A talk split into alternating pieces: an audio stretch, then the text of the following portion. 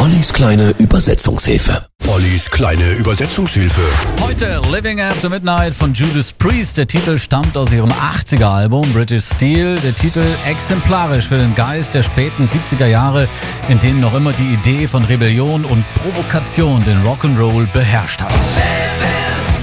Leben bis zum Ende der Nacht. Rocken bis zum Tagesanbruch. Lieben bis zum Morgen. Dann bin ich weg. Dann bin ich weg.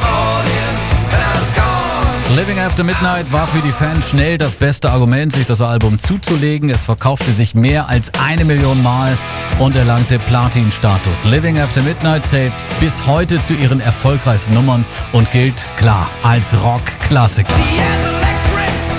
Die Luft ist elektrisiert, sprühende Energie geladen. Ich werde von Stunde zu Stunde heißer. Ich visiere mein Ziel und schnapp es mir. Die Bude fliegt in die Luft, wenn ich loslege. Die klare sexuelle Botschaft kam Anfang der 80er in einigen konservativen Radiostationen nicht so gut an und so landete Living After Midnight auf dem Index.